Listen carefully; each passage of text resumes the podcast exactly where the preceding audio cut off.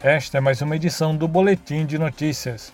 Hoje é terça-feira, dia 2 de junho de 2020.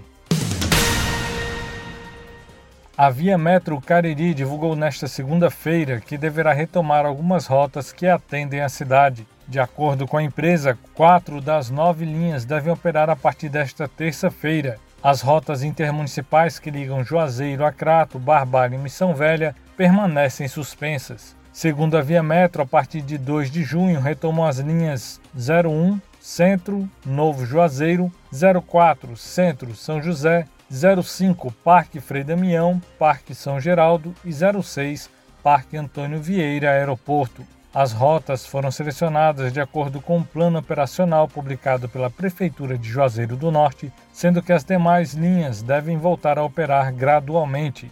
A empresa informa ainda que é obrigatório o uso de máscara para todos os passageiros e colaboradores.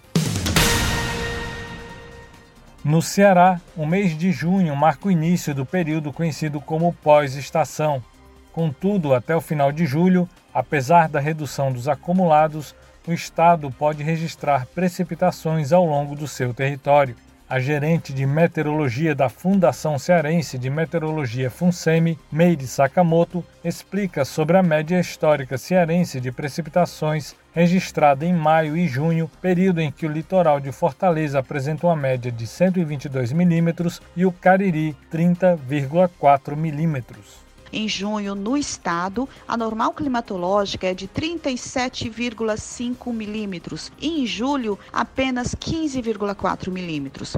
Nessa época do ano, tornam-se mais frequentes a formação das ondas de leste na costa da África. Esses sistemas se deslocam até a região nordeste, muitas vezes alcançando o nosso estado e favorecendo a ocorrência de chuvas, principalmente em parte do litoral, região jaguaribana e às vezes até mesmo no Cariri.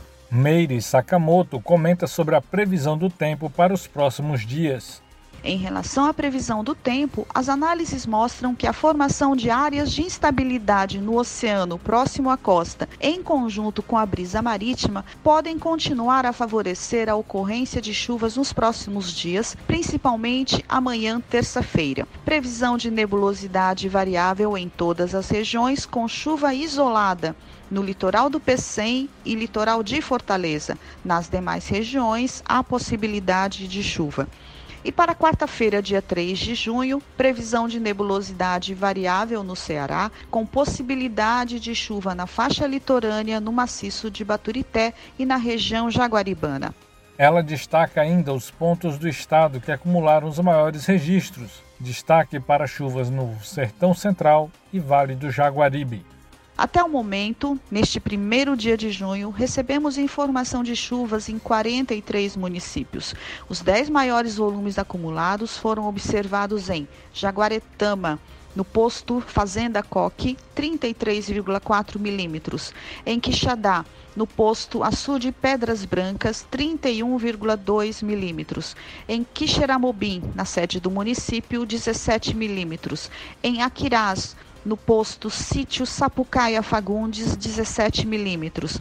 Na sede do município de Iracema, 17 milímetros. Em Jardim, no posto Jardim Mirim, 16,8 milímetros. Em Itapiúna, no posto Palmatória, 16,4 milímetros. Na sede do município de Jaguaretama, 16 milímetros. Em Quixadá, no posto Tapuiara, 16 milímetros. E em Cedro, no posto Lagedo, 16 milímetros. A Movimente-se, uma plataforma do Comitê Paralímpico Brasileiro com atividades físicas para pessoas com deficiência, entrou no ar nesta segunda-feira, dia 1 de junho. As aulas são gratuitas e voltadas exclusivamente a deficientes físicos e visuais.